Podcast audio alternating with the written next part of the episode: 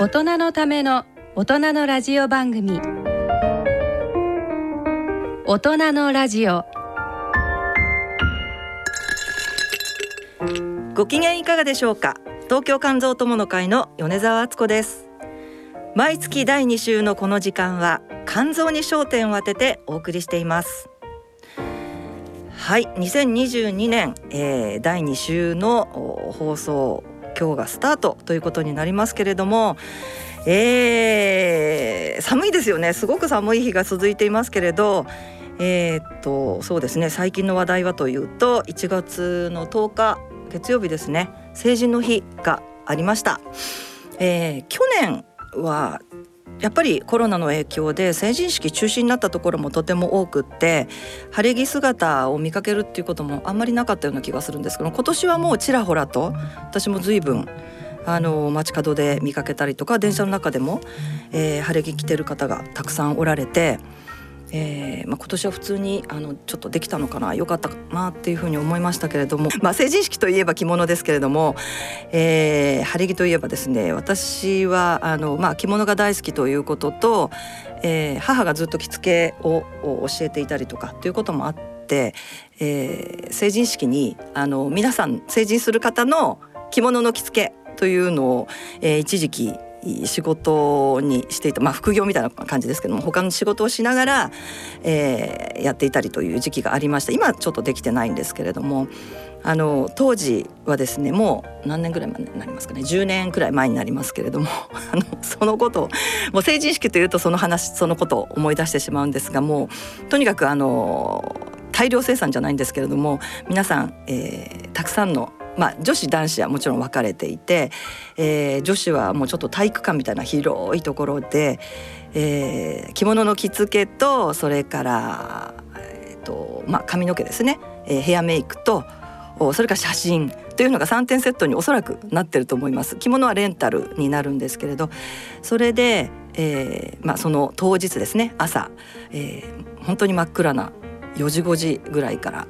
会場に行ってえー、私たちも黒い服に着替えてそれで、えー、2人組でですねあの女子の場合は、まあ、2人組で前と後ろから着付けをするんですけれどもあの何でしょう。本当に大量生産っていう感じでとにかく急いでるので、えー、時間までには絶対間に合わせなくてはいけないし、えー、たくさんのあの数の女性の方たち成人の女の子たちをもう綺麗に仕上げるというようなそんな仕事をしていたことがありました。あとあの男の子を担当したこともあって最近はあの女の子だけではなくって、えー、男子ですね。男の子もあの晴れ着、えー、紋付き袴を着ることが多くって、まあ、レンタルの方もいらっしゃいますしそれから、えーと、ご自分で、えー、祖父から父親からそれから僕に譲り受けたあの紋付き袴なんですって言ってあのとても好き素敵な あの衣装を持参されてで着付けをしたっていうこともありましたね。そういう方も何人かいらっしゃいました。はい。あの男の子の方がですね 何ていうかまあ男の子はあの数少ないのでちょっと小さな部屋でやるんですけれども、えー、何でしょう。あの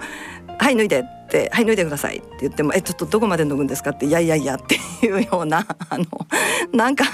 もたもたもたもたするようなあとは「ちょっとトイレ行っていいですか?」って言ったらあの着付けの時間15分しか男の子ないんですけれども。えー、なかなか出てこなくってもう次の方があの来てるような状況で「どうしたの?」って言ったら「いやもう髪型が決まらない」みたいなことでぐずぐずやってるみたいななんかそんなことを思い出してしまいました。はいえー、来年も、えー、成人式、えー、たくさんの方が晴れ着を着れるといいかなっていうふうに思いました。はいそれでは大人のラジオ進めてまいります。この番組はギリアドサイエンシーズ株式会社アッピー合同会社他各社の提供でお送りします。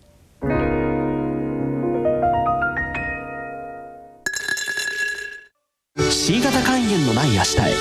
自分は C 型肝炎だけど肝臓の検査値が安定しているから放っておいても大丈夫。そう思っていませんか？検査値が正常でも肝硬変肝臓がんへ進展する場合があります。今は飲み薬のみで治癒を目指せる時代。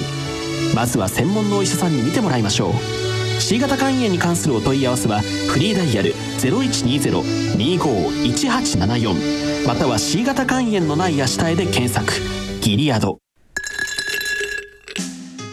大人のための大人のラジオ健康医学のコーナーです今回のゲストは国立国際医療研究センター研究所ゲノム医科学プロジェクト長の溝上正史先生と及川彩子さんですよろしくお願いいたしますよろしくお願いします。よろしくお願いいたします。えっ、と溝上先生に、えー前回いらしていただいたのは2018年の3月にご出演いただいたということでこの時はゲノム、えーの、えー今現在のご研究のお話をしていただいたんですけれども約3年くらい経ちまして、えー今日はですね溝上先生だけではなくって、えー溝上先生の患者である、まあ、及川綾子さん。及川さんは、えー先月12月にもあのご登場いただいたんですけれどもはい。はい、はい、えっ、と及川さんにも来ていただいています。はい、えっ、とですね、2022年がまあスタートしたわけですけれども、えー新型コロナがですね、えー今もう凄まじく感染を拡大しているという状況で、ちょっとここでですね、あの最初に溝上先生に、えーまあ、コロナ新型コロナの現状それからこれからみたいなことでオミクロン株のことも含めて、えーお話を伺いたいんですけれども先生はどのように見ておられますか？えー私はもともとあの肝臓の医者でして肝炎ウイルスを主にやってきました。はい。それで2008年のに、えーこちらに来まして、あ国立国際医療国立国際医療研究センターに来ました。はいでそこで肝炎ウイルスの研究をやってました。はい。国立国際医療研究センターは、えー厚労省直下のナショナルセンターです、えそのミッションの一つは、はい。大きなミッションの一つは実は感染症なんですね、はい。国際感染症とえーというのは。肝炎だけじゃなくてね。そうですね、はい。でその中の一括りとして肝臓のはい。ところということでやってきたわけです。はいでそういうところで2年前に、はい。1919年の11月に、えー武漢で大流行を起こしてダイヤモンド・プリンセスではい。1月に2020年の1月に横浜に来てその患者さんたちを、えー国際感染症センターが受け入れたはい。ということでございます。はい。現在まで1,000人以上の患者さんを受け入れて治療しております。あ先生のところでですね。はい、あの国際医療センターではそうやってます。で。その中でまあミッションの大きな大きなミッションの一つですから我々としても、えー感染症ということで、まあ、ウイルスを少しはかじったものとして、えー大曲先生た大曲センター長を中心にしたチームができて、はい。そこにサポートすることになりました。はい。そこの中で、えーその中で、えー1,000例ぐらいいろいろな経験していくと、分かったことはもう当初から言われたことですけども、えー一番大きいのはサイトカインストーム、はい。要するに臨床症状がむちゃくちゃにいろんな動くしかも早い、はいでそれは今まで普通の風邪では見れないようなことで起こってるとはい。いうことでした。はい。実は今肝炎免疫センターのセンター長をしている関東先生たちが、はいえー肝炎におけるサイトカインストームというものがどういうものかということをええ研究してまして、まあ、一緒にやっておりました。でね肝炎ではそれほどそんな動かないんですよね B 型肝炎では。例えば急性 B 型肝炎では治らないあの、えー慢性化するかあそれとも治るかという区別というのはそんなにサイトカインの動態だけでは動かなかったんです。はいところが、えーこのコロナウイルスでは非常に動くということが分かり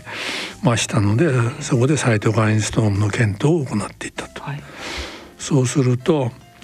CCL17 入院した時患者さんがコロナにかかって入院した時に、はい CCL17 というサイトカインは低い人ははい重症化する。CCL17 17、17。はいというのは実はこれアトピーの時に、えー、もう測定するキットがあったんですよ。あそうなんですね。はい、アトピーで高い人はアトピーになる、低い人はならないこの CCL17 の値が高い人はアトピーになり、うん、ああの子供ではアトピーになるんです。なる。で、音それでその CCL17 を指標にして治療すると。はい。それを下げるということでアトピーを抑えるという形でやられてました。あそうなんですね。でそれが低い人が入院時に低い人は将来重症化すると。はい、えっ、ー、とコロナがコロナが？はいあそうなんですね。ということを見つけました。あそれはもう分かってるんですね。それを見つけました。はい。でそれですぐ、えー、国に連絡してそのあ保険仲裁してもらって現在も使用されてますし、はい、で海外に今その展開をしているところです。あそうなんですね。もう一つ。私不勉強で。先生ごめんなさい。これはもう今一般的な検査として誰でもができる。もともとアトピー用でもうキットがあったわけですからね。はいはい、はい。でそれがまあ使えるという、うん、それで来た時にそれが低い人が将来重症化しやすいと、はい、いうことで、はい。えー、それが臨床応用できるようになりました。保険も適用になって、うん、はいでそれが一つ。それから入院した後急激に悪くなる人もいます。はい、コロナの病状の非常に大曲先生に言わせると怖いのは朝何ともなかった人が夕方に重症化してその夜中に死んでしまうとこれが一番怖いと。そういうニュースを聞きました、ね、だからこれをこんだけ急激に動くのは、はい、いわゆるサイトカイン免疫が急激に動いてるんだろうということで、そういうことをやったらまず CCL17 を見つけました。はい。でこれはあの杉山君といって今うちの副プロジェクト長をやってくれてる杉山君が見つけました。はい、2つ目。今度は入院してるしてるのに翌朝パタッと悪くなるというようなことは、実はこれはインターフェロンラムダ3が23日前に上がってたんですね。ラムダ3が上がってた上がってたんです。はい、これは C 型肝炎で見つけた IL28B のから我々が作ったキットなんです。あそうなんですね、えー、それで C 型肝炎と C 型肝炎でもどんどん悪くなるタイプの人はこういうのはやっぱ上がっていくんじゃないかという予測でやってたもんですから、はい、そういうことでなりました？えーと、IL28B っていうのは後でちょっとあの及川さんとの関わりもあるので お話をしてもらいますけれども、えーと C 型肝炎の患者にとってはすごく馴染みの深いあの懐かしい。何年ぶりに聞いたみたいな。IL28B ってあのー、これによってインターフェロンが、まあ、効くとか効かないとかっていうふうに判断できますよっていう、はい、まあ、遺伝子、そうです。はい。ではい。ですよね。でそれがそのはい、はいそれまではインターフェロンをやってみなきゃ効くか効かないかわからなかった、う。ん、だからこれによって7割から8割はこの人が効く効かないが分かると、はい、効きそうだから頑張れ頑張れと言える、はい、効きそうもなかったらすぐやめると、はい、で患者さんをできるだけ助けてあげるとね、いうことができる、うん、や主役でした。そうです、でその IL28B が行動している遺伝子、はい。えー、タンパクが、はい、行動しているタンパクが、はいインターフェロンラムダ3だったわけです。はい、でそれまでは実はインターフェロンというのラムダというのはインターフェロンというのはタイプ1タイプ2タイプ3と3つあったんですね。はい、あったんですけどタイプ1がいわゆるインターフェロンアルファとかベータ、はい、C 型肝炎に使ってたやつ。はい、それからタイプ2というのは免疫を動かすと言われて、はいえー、いるインターフェロンガンマなんですね。ガンマ？はい。はい、それからタイプ3値がラムダだったんです。はでそれが C 型肝炎のインターフェロン治療に効くということが分かって、はい、それがあれば C 型肝炎もなんとかなる 7, 7割から8割治せるからと。いうことがあって実は私はこちら来たんですね。はい、2008年。うん、2008年。うん、でそのためのおシステムを作り上げると。はいいうのが私のミッションで来たわけです。はいはい、でそそしたら遺伝子よりもやはり血液検査で簡単にポンとできるやつそういうやつを作った方がいいということでこれもうちの今副プロジェクト長の杉山君がタンパクとして作ってくれました。はい、でそれを測定できるようにしてくれました。それがそでそれが思いもせずともコロナでも入院中に23日前に急激に上がってくると、はい、あいかんこれは危なくなるだろうということで強い薬とかステロイドとかそういうやつを使うということで治るようになりましたあのそう予防できるようになりました。えっと IL28B を、えー、確認してそれが急激に上がってくる？IL28B が作るタンパクがインターフェロンラムダ3、はい、それを血中で測っていく。インターフェロンラムダ3を血中で測ってその何ですか量が上がってくるそうです。それが何ともなかったのが上がると23日後には必ず悪くなる。あ重症化するっていうことが分かった、うん、ですぐそれを国の方に報告してそれをも、えー、キット化してキットも作ってましたのでそれを会社にやって、はい、えー、キットとしてすぐ使えるようにしてもらって、はい、うちでは今ルーチンで測っております。あそうなんですか、はい。じゃあ先生のところに入院したあの国立国際医療研究センターに入院された患者さんはみんなそれを測ってそうですそのキットが使えあの使えるようになってから、はい、そうするとえー、重症もともとは重症の人しか来ませんからねうちに来るのはね。なるほど。だからそれでほとんどあの死亡が予防できるようになりましたしあいろんなことができるようになりました。そまあそういう経験があってコロナについても我々は実は大きく関与してこの2年間は C 型 B 型じゃなくてもほとんどそれにかかりっきりでしてやっと一段落したというところです。ところが今度オミクロンが来ました。そうですよ。でまたやっと収まったと思ったらオミクロンが来ました、うん、だけどオミクロンというものをどのように考えるかというと最初の頃よりも明らかに病原性は低いようですよね。要するに死なない。重症化しないってことですか、うん、重症化もしないし死なない、うん、死ぬのは5分の1入院するのが5分の1とか4分の1ぐらいですよね、はい、あの普通のアルファとかデルタに比べると、はいはい、それが一つ。要するに風邪みたいになったんですよね。で先生でもちょっとまだわからないっていう感じではないですか？日本はまだデルタまずそのためにはねこの、うん、コロナあのコロナで非常に面白い参考になるデータを作ってくれたのがイギリスとか、はい、ああのフランスなんですよ。はいイギリスはアストラゼネカのワクチンを打ち打ちまくって、えー、日本よりもっと早くやってて、はい、それでもう一でフリーにしちゃった、うん、そうですね。そしたらオミクロンが来て。オミクロンで今大変な思いしてるけどはい、またにロックダウンしない、うん、日本だったらもうどうなっとるかと、はい、しなくても済むと言ってるんですよ、うんうん、それは重症化が少ないから。普通の風邪みたいになってきたから。でしょ？そうなんですね。でそこのところがそれは何を意味するかということをやっぱ考えてみると、はい、一つには我々は人類はあ今あのコロナウイルス自体は人畜共通感染症なんだ、はい、人にも動物にもうつると。はい、で人類はずっと、うん、20年万万年ぐらい前からチンパンジーには分かれてきたわけですけどその間何を食べてたか、はい、動物を食べてたんですよね。はい、動物それから穀物を作るようになってこうなってきた。だからいっぱい移ったわけですよ、はい、動物から。だけどそれで死にたたいてはいないわけですよ。うんうん、それに耐性を持つ人がどんどん出てきて。はい、でその代わり今現在人にうつるコロナウイルスというのが15ぐらいコロナウイルス自体は50か60ありますよ。それで人にうつるのが15ぐらいあるんですよね、はい、確か。はい、だから風邪のうちの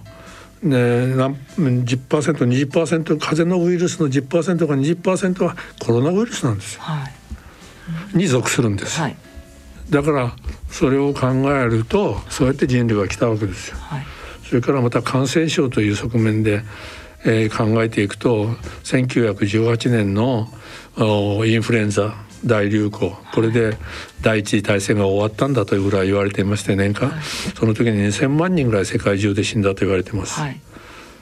ね、今コロナは全世界で200万人死んだと推定されてますけど、はい、その10倍なんですよ、人口は10分の1ぐらいですよね。ね。それでもワクチンもないマスクと手洗いだけで3年で消えてるんですよ。自然に。自然にインフルエンザ、はい、それでそのそれは風邪になったんですよ、うん、季節性の風邪に。なって、はい、で来てるわけです。それからもう一つ有名なやつは SARS ですよ、はい、あれは中国の南部で出てそれから香港に来て香港から台湾に来て大騒動になった、ええ、日本にいつ来るかとみんなビクビクしてた。ところがそれも2年ぐらいで自然に消えちゃったわけです。はい、そして、えー、まあそれで今の名前が SARS-CoV-2 と、はい、2という数字がついたのはそういう理由なんですよね、はい、だから新しいんですよ。うん、でそれもこの2年間もうすぐ3年になるわけですけど、はい、どんどんどんどん変わってきたわけですね。そうですね、それに対して人間我々今の医学でもってすればいろんなワクチンができた、はい、メッセンジャー RNA ワクチンができた、はい、さらにその後に何ができたかというと、うん、薬ができた。薬できました。ね。じゃあ臨床テクニックが良くなってステロイドとか古い薬でもなんとかなそれをうまく使えばヘパリンでもなんとか使えば、はい、死がなくなってきて、はい、今や死亡率1%ですよね。死亡感染した人もそうです、ね、トータル。死亡者数はもうただすごく減ってますね。今度はウイルスの方はそれに負けずとしてどうなったかって感染力をバーッと増やした。で死ななくした。えっ、ー、とオミクロンですね。オミクロンね、はい、典型で、はい、だから私はオミクロンというのは感染力が強いけども死なない、いわゆる風邪の一種になっていくだろうと。今後、はい、今までそうやってコロナウイルスの生き延びてきたわけでしょ？はい、そうするともう収束が近い。いやいや収束が近いというよりバーッと広がった後ですからね。広がった後みんなが抗体を、なんとか少しでも抗体を持つ。今まで感染を防ぐのは抗体抗体って言ってたわけですよ、はい、HB でも。うん。だけど抗体だけじゃなかったわけですよね、ね、免疫のこと、はい、まあいろんなことが言われてるけどまだ分からんことがいっぱいある、うんだから同じデルタでも移っても死ぬ率というのはそんなに強くはなかった。はい、で今度はも、えー、オミクロンは感染力が増えた。だけど、えー、死ぬのは減った。うん、さらに今のワクチン、はい、ダイレクトじゃなくてもちょこっとでも当てたやつをバンバン打ち込めばどうも感染しないらしいというところまで分かってきた。つまり一般の今まで歴史的な背景と今の技術をもってすればそれほどすることがない。ただやっぱり一番怖いのはお年寄り、うん、老犬とかなんかのところに入っていかないようにすると、はい、そういうところはそういうところに入っていったらやっぱり体力がないですからね、はい、お亡くなりになる可能性がありますからそこはやはり、ですからしかも日本政府は素早く動いてえー、菅総理大臣元総理大臣のがあちゃんとされたかどうか知りませんが あのワクチンの入手とか、はい、メッセンジャー RNA ワクチンの入手とか、そういうのについては、ワクチンは力を入れて、うん、厚労省の方でちゃんと手配されて、はい、できた。そういう意味では非常にうまくいってるんじゃないかと思いますよ。日本のうんそうそうそうそうコロナ対策というのは、はい、私が厚労省厚労省の子会社のあれだから言っとるんじゃないんだけど。子会社なんですね。そういうことかもしれないけど。先生風邪になったっていうのはウイウイルスよく言う弱毒化みたいなそういうこととは違う、ね、弱毒化ってこと？弱くなったあの経済していけば例えば人工的にウイルスを経済していけばどんどん弱毒化しますよね。で増えるだろう安心して増えるための栄養素とかなんかは十分に与えていけば、無理して増える必要ないから、それでどんどん弱毒それがいわゆる弱毒ワクチンの原理ですよね。だから 100, 100台つないでつないで大胆とつないでいくということによってどんどんどんどん普通は一般的には病原性は弱くなります。なるほど先生こここから先にまた何か変異株みたいなものが出てくるっていう可能性もありますよね。だからコロナウイルスの問題点で一つできたのは、うん、パッと来た時に日本にはそれを対応する術がなかった。うん、ね、SARS もうまく逃げたし、うんえー、えー、だけど今度はこういうことが起こりうる。はいもうずっといろんな日本には来なかったけども小等症の子供が生まれるこの10年20年は起こってたわけですよ、はい、だから今度はそういうことが起こらないような体制。国全体の体制、先ほど言った大曲先生たちのが素晴らしいのは血液なり唾液なり鼻汁なりそれをピシッとシリーズで取ってたんですよ彼ら。えーと、コロナにコロナで入院した人たち、はい、はい例えばお亡くなりになった人何ともなかった人途中から悪くなった人、はいはい、そういうのを彼らはシリーズで検体取ってた、はい、だからそれを送ってきた。でそれをやったらあっという間に出た。あなるほど。そうか、ね、ですからそういうシステムを検体と臨床データをしっかり集めるようなシステムが今構築中です。国際医療センターを中心にして日本全国で,、はい、でそういうことができさえすればこういうことが起こった時にもすぐ対応できると、はい、今までそういうレスキュー部隊がなかったわけですよね、はいはいはい、そういうのは今後でできるようになればあのそれがうまく移動すれば今度素晴らしい、うん、そういうことに対してすぐ対応できるようになると思いますよ。うん、なるほど。そういった、まあ、あの患者さんのえーと、検体から、まあ、いろいろな経験値で、えー、分かってきたことっていうのが今後、えー、例えば変異株などがまた新たに生まれた時にも役立つっていうこと。うん、まあ日本はたまたまその時にこのコロナウイルスの時に何がまずかったかというと例えば国立感染研には日本中の各県の、はい衛生研究所から検体が来たり、はいはい、それを教えたりして、遺伝子配列が簡単に分かるような再生は取ってあったんですけど、はい、だけどそれを自由に使っていいというシステムがなかったわけですよ。各都道府県であれが違うから倫理が、はい、患者さんから頂いたやつを勝手にやって何するんだという。でそれがちゃんと倫理的に問題がないというようなことをシステムをちゃんと作り上げて、はい、やっと使えるようになってるわけです。そうなんですねだからそういうところが、うん、デジタルフォーメーションという今今一番測るでも、はい、デジタル化というのが遅かったんですよね。うん、でそこを使われた、はい、それでこんな騒ぎになっちゃった。うん、もう一つはワイドショーが騒ぎすぎですよ。まあ、これはね国民の一番の関心事なので、もちろんテレビは報道もそうだし、まあ、ワイドショーでも当然取り上げると。いうことで ただ分からないだけにものすごい皆さん不安私自身もそうだしみんな不安にはなるというところですよね。分かってることであればこんなに不安にはならないけど先が見えないとか。まあ不安というのが一番のあの恐怖心になるし、そうですね、先がどうなるかというのが見えないということがいろんな革命とかいろんな戦争につながっていったんですよね。はい、そういうことでしょうね。はい、先生に新型コロナウイルスについてもう時間ないじゃん。伺いました。はい。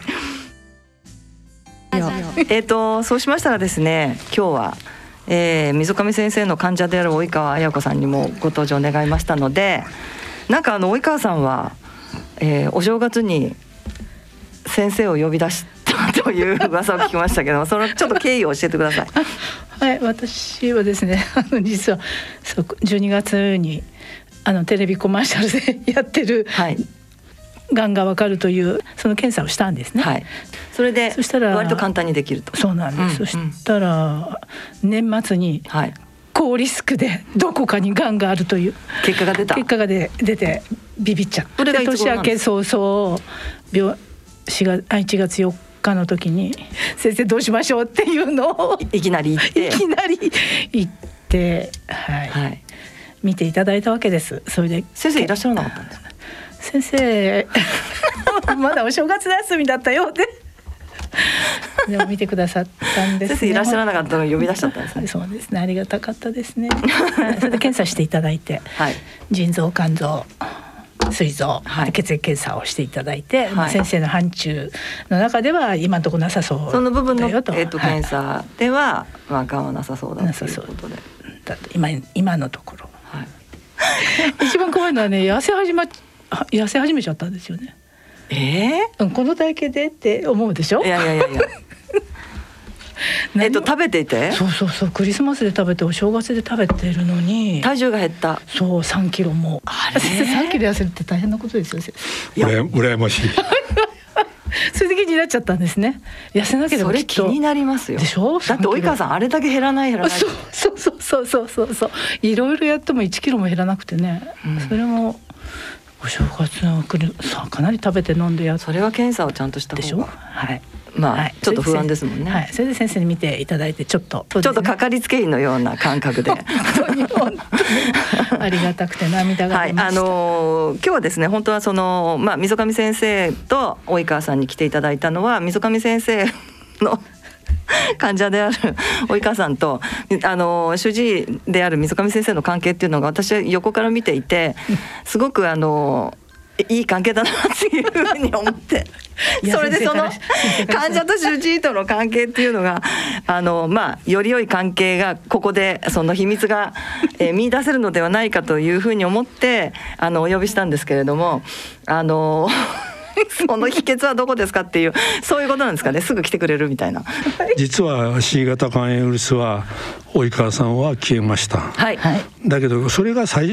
者として治療の最終目的ではないんですよね、はい、がんに消えたけどがんになっちゃ何もならないですよね。肝臓がんになっちゃう。ウイルスを排除した後も、うん、まあ、肝臓がんが出る可能性があるってことですよね、はい、でそれで実はもう5年以上ちゃんと終わった後、はい、治療が終わった後5年以上見てる人たちが今170人近く我々のところいるんですよ、はい、その人たちはできるだけ自分が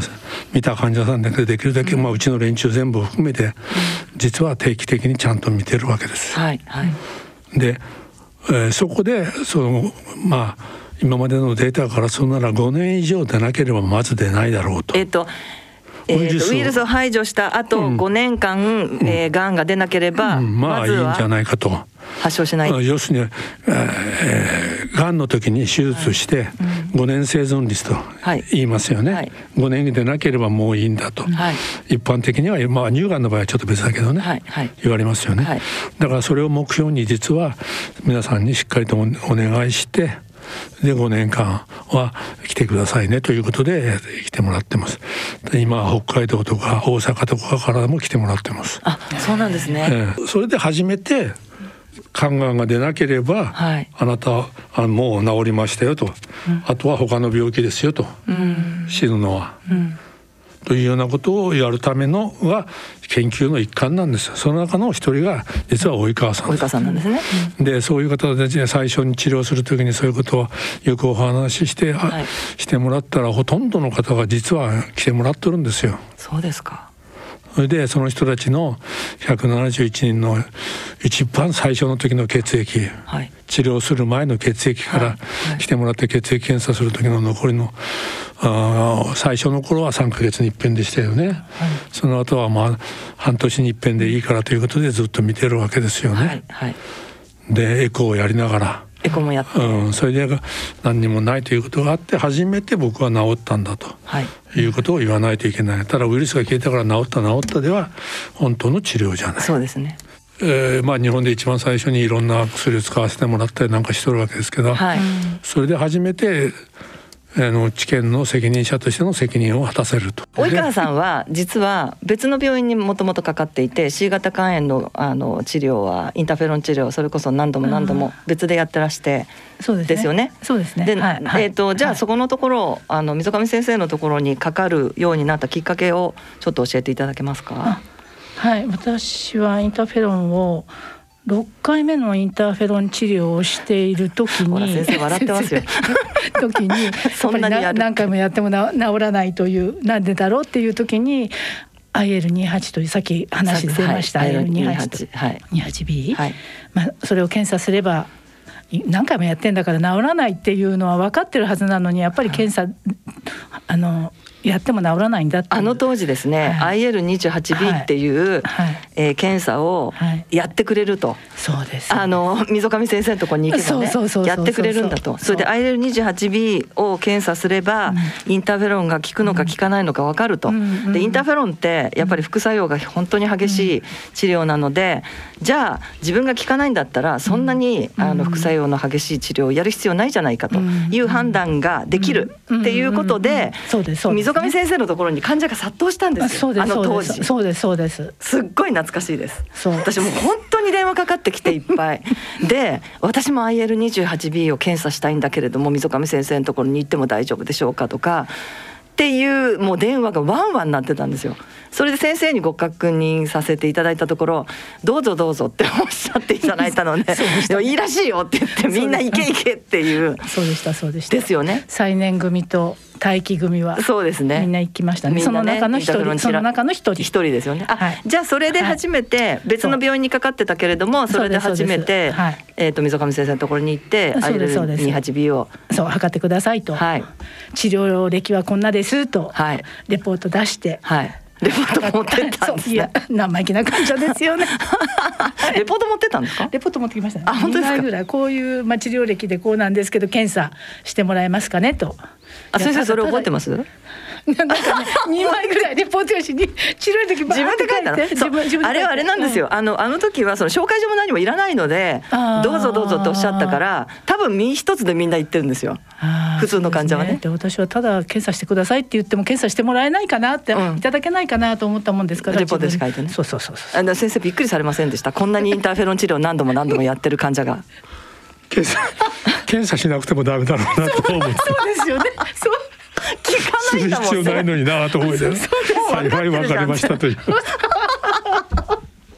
確かに。確かにそうだよね。そのぐらいお前気がつくよって感じ。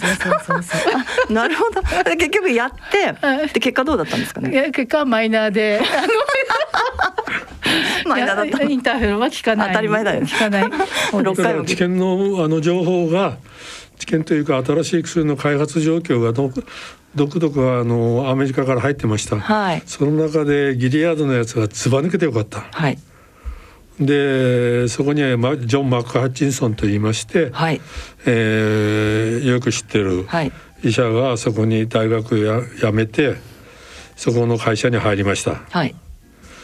それであこれは本当だなと、うん、私は思って。それまではあの体制作るだけだからやらん方がいいよというような言い方をしたと思ってます。でそれであの聞かなかった時人でギリアードのハーブにで聞いた時には、うん。はい、本当に皆さんもう涙流して喜んでましたよね。はい、そうですね。あもうこれ医者になった甲斐があったなと思いました、うん、そのジョン・マッカーチンソンも喜んだらしくて100%と言って SVR って言って、ね、メールが来たのを覚えてますよ。そうですで結局そのあれですね、ソフリアドで、まあ、治験で治られた。というかウイルス排除できて。でその後ずっと、じゃあもう溝上先生のところに帰ってる、はい、11年になりますかね。11年。11年。はい11年になりますだから10年ぐらいまで行った人が何人いるかな。ああ100人ぐらいいるんじゃないかな。あそうですか、うん、それであのー、ただこれでもがんが出ないということが、うん、確認できましたので次はやはり他の疾患にね、はい、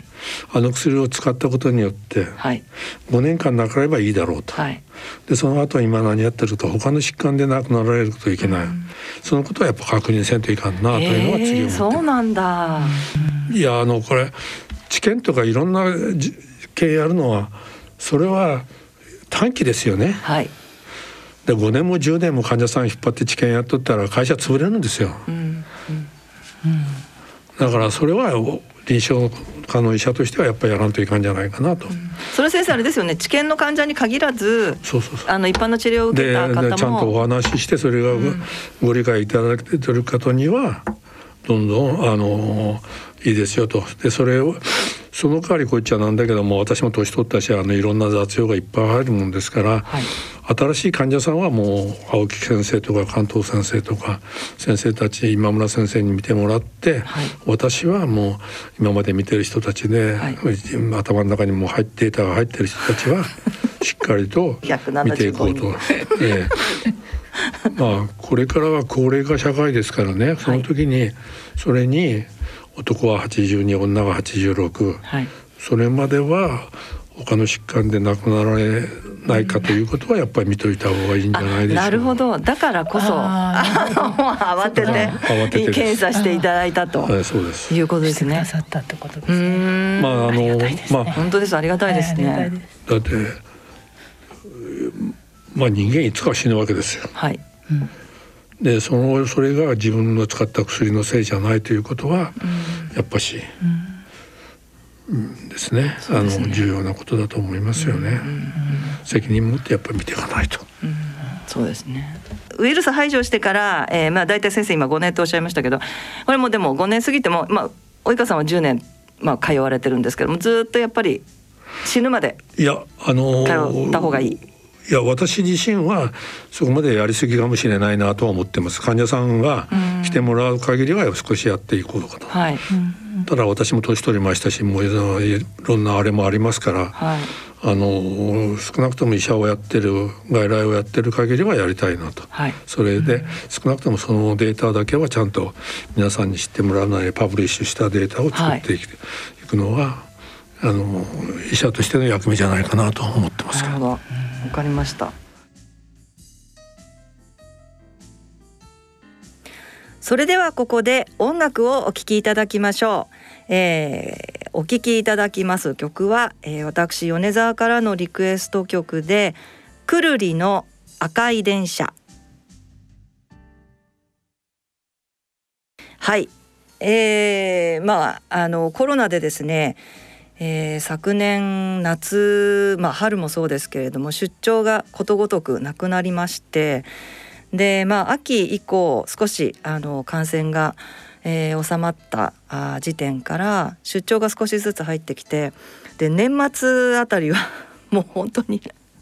もう来年どうなるか分かりませんみたいな状況でもうやたらと出張がバカすか入りましてですね。であの羽田空港から飛行機に乗って、えー、出張するんですけれどもあのその際にですね私あの京浜急行使います。それで、えー、品川駅の上り方面のホームですね。これはあの羽田空港行き方面の、えー、ホームですけれどもそこで流れているメロディーがこの「くるりの赤い電車」という曲であのくるりはもともと私は大好きで、えー、もう結構前になりますけど10年以上前ですが、えっと、東京ドームにもあのライブに行ったりとかっていうことをしていました2005年の、えー、この曲はあ発表された曲なんですけれども2008年に、えー、ホームの曲として品川駅で使われているということです。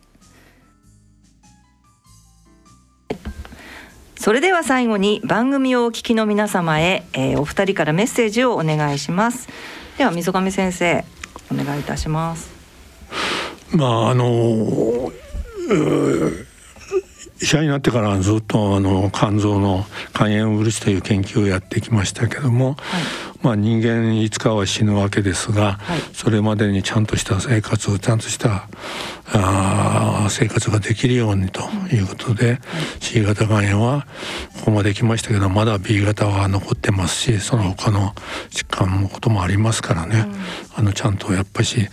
しっかりとあのただいた命ですから、はい、それをしっかりと皆さんやっていただければなと思います。はい、まああのいろんなことがこれからでもいるこんだけ便利な社会になってもまだまだ医者としてはわからんことがいっぱいありますしね、うん、ですけどそれをことも含めて、うん、えー、やちゃんとやっていただければなというふうに思います。はい。では、えー、及川さん。はい。あはい、あの常々溝上先生から言われていることですけれども、はい、まあ、ウイルス排除しても、まあ、がんリスクはあると。で私の場合には AFP もなかなか戻らなかったし血小板もなかなか戻らなくて。でその他の検査数値で気になるところがいくつかあるので、やっぱりあのウイルス排除しても定期的な検査は必要なんだと、はい。まあ、皆さんにもそれはお伝えしたいなと思います。はい。えーと、ちなみに AFP というのは、えー、肝がんのマーカーですね、腫瘍マーカーですね。それがえっ、ー、と及川さんの場合は、えー、ウイルスを排除した後もちょっと高かったんですね。高かったですね。うん、はいはいずっと高かった。うん、今は？今は六ぐらいだいたい正常値ぐらいに戻って戻った。はい。あ、そうですか。はい。なるほど。五年過ぎてからですね戻ってきたの。と肝がんリスクやっぱり私たちのあのところにかかってくる電話でも、えー、ウイルス排除していや今10年経ってからとかいう方も時々いらっしゃったり、まあ、しばらく何もなかったのに突然がん。を発症したっていう方がおられて。あのそういう方がおられて当然だと思うんですよね実は。はい、はい、それは C 型じゃなくても別の原因でがんになりますから。あなるほど。ですよね、はい、一番有名なのはナナッシュであり、はい、アルコールですよね、それはあり得るんですよ、うんであり得るということを頭に入れてやっぱり医者は見ていかないといけない。そうですね。でそれがどれくらいの頻度でどういうものか、うん、それが使った薬のせいじゃないということをはっきりするのが医者の役目じゃないでしょう。させるのは医者の役目じゃないでしょうか。はい、えー、通院はやっぱりやめないで続けてい、えー、ってほしいというそういうメッセージですね。はい、はい。まあ、一番最初に治療なさった方々は、はい、やはりそういう意味では、うん、あのそれだけのもう責任もあると思いますけどね。治験でやられた方ですから、ね、まあ、医者もその責任もあるし、はい。はい、それからその患者さん自身もそれに積極的に参加していただいたわけですから、うん、そうですね、していただいてそれで次の方たちにそういう情報を、はい、流していくということも必要じゃないかと思います。はい、わ、かりましたはい、えー、今回のゲストは国立国際医療研究センター研究所ゲノム医科学プロジェクト長の溝上正史先生と及川彩子さんでした、えー、今日はどうもありがとうございました。ありがとうございました。ありがとうございました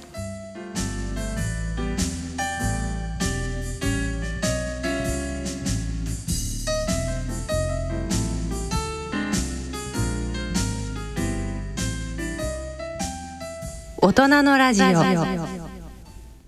大人のラジオ。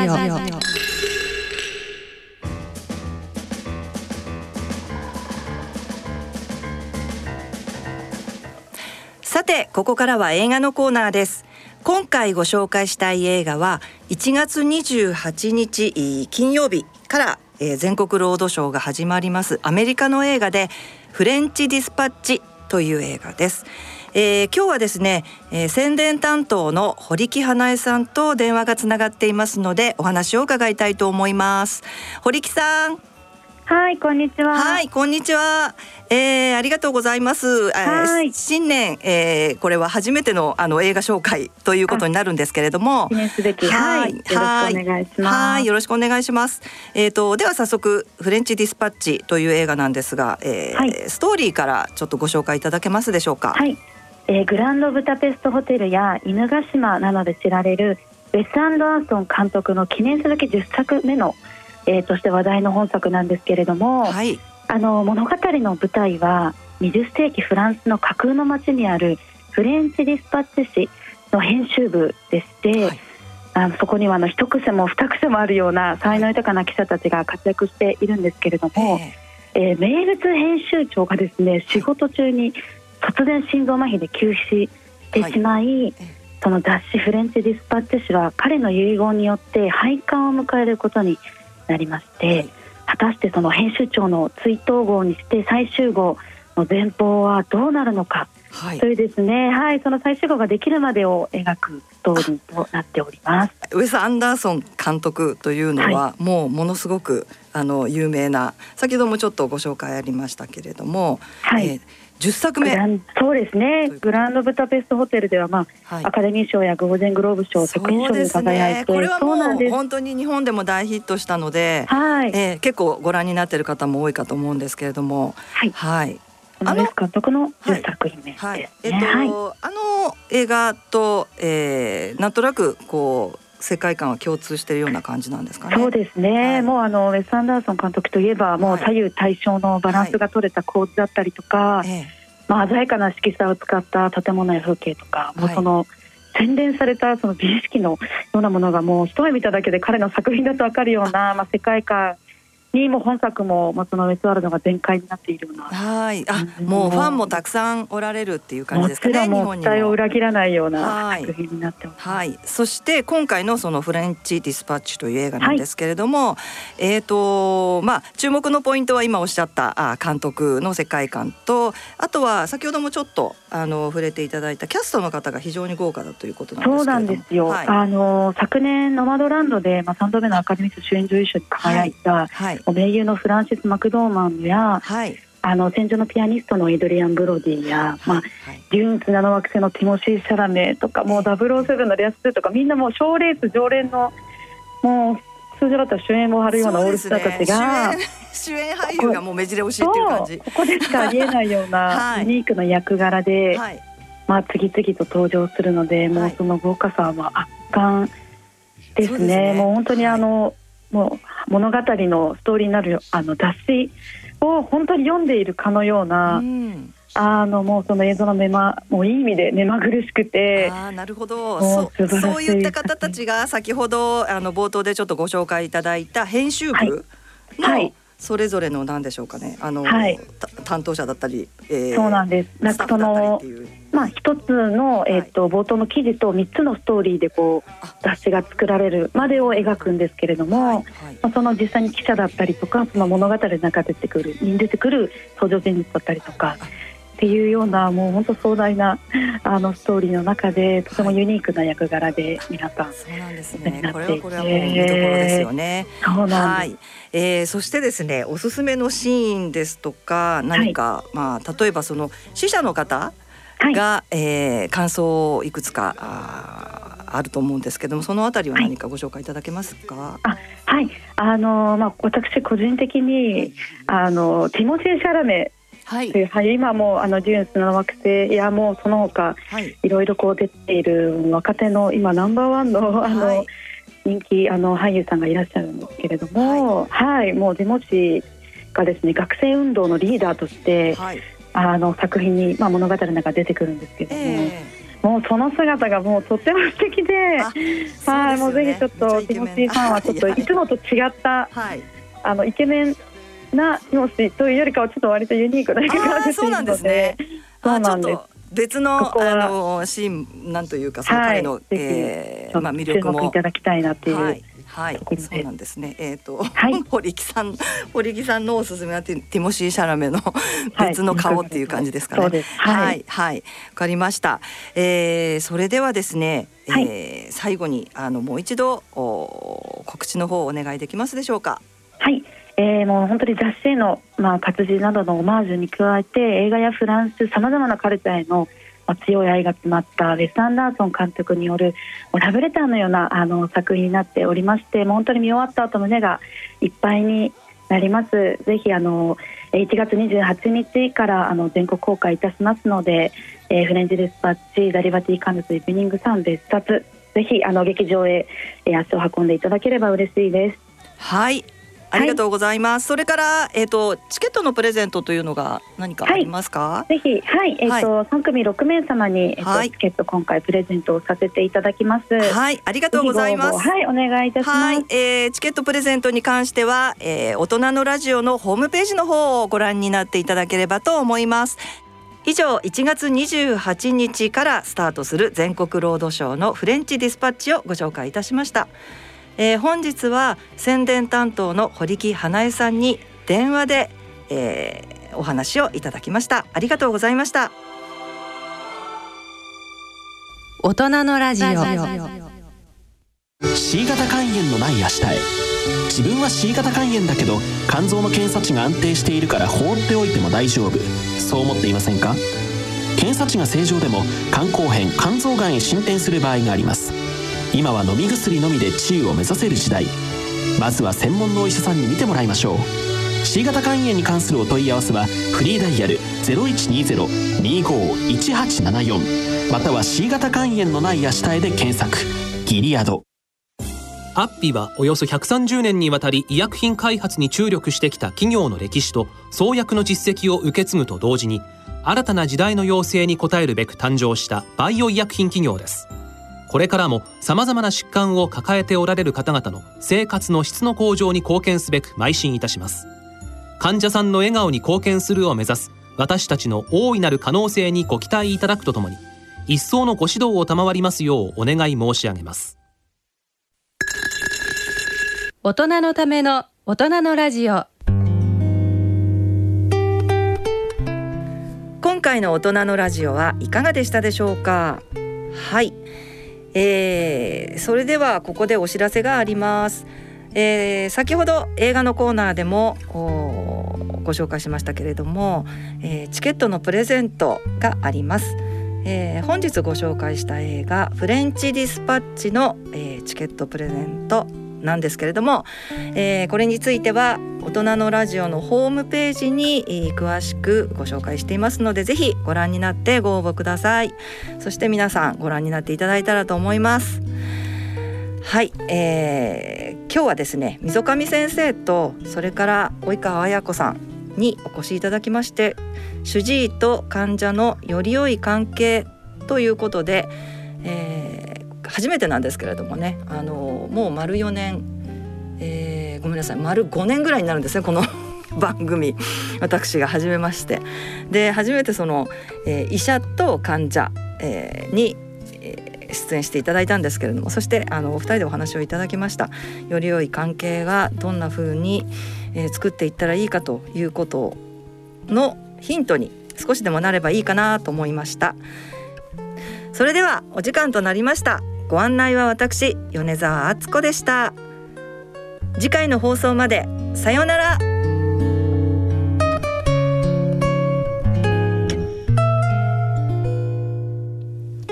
この番組はギリアドサイエンシーズ株式会社アッピー合同会社ほか各社の提供でお送りしました。